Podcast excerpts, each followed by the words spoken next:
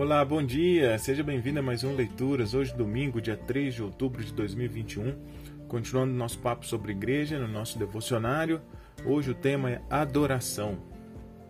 Eles se dedicavam ao partir do pão e às orações. Atos 2:42. Já tivemos oportunidade de observar que uma igreja viva é uma igreja que ensina a palavra e atende aos necessitados. Ela é também uma igreja adoradora. O partir do pão é uma clara referência à ceia do Senhor, seguida provavelmente de uma refeição comunitária. Orações, no plural, é uma alusão aos cultos ou às reuniões de oração. O que mais me chama a atenção na adoração da igreja primitiva é o seu equilíbrio em relação a dois aspectos. A adoração era tanto formal como informal, pois ocorria no templo e nas casas, versículo 46.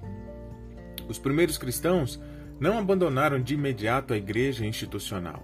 Certamente eles estavam ansiosos para reformá-la de acordo com o Evangelho, pois sabiam que os antigos sacrifícios tinham se cumprido no sacrifício de Cristo.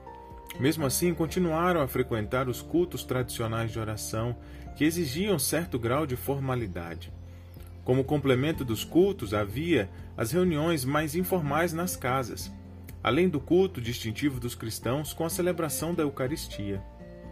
Não deveríamos fazer separação entre a adoração formal e a informal, entre os rituais litúrgicos e a adoração espontânea. A igreja primitiva praticava os dois tipos de adoração e nós devemos fazer o mesmo. Todas as congregações, pequenas ou grandes, deveriam dividir-se em pequenos grupos. Além desse aspecto, a adoração da igreja primitiva era ao mesmo tempo alegre e reverente. Sem dúvida, aquela era uma igreja alegre.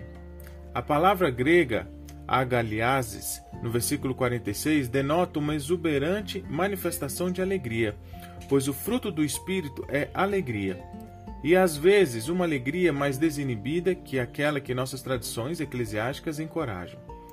Alguns cultos se parecem mais com funerais. Todos estão vestidos de preto. Ninguém sorri ou conversa. Os hinos e cânticos são acompanhados por melodias lentas e arrastadas, e o ambiente, de modo geral, é lúgubre.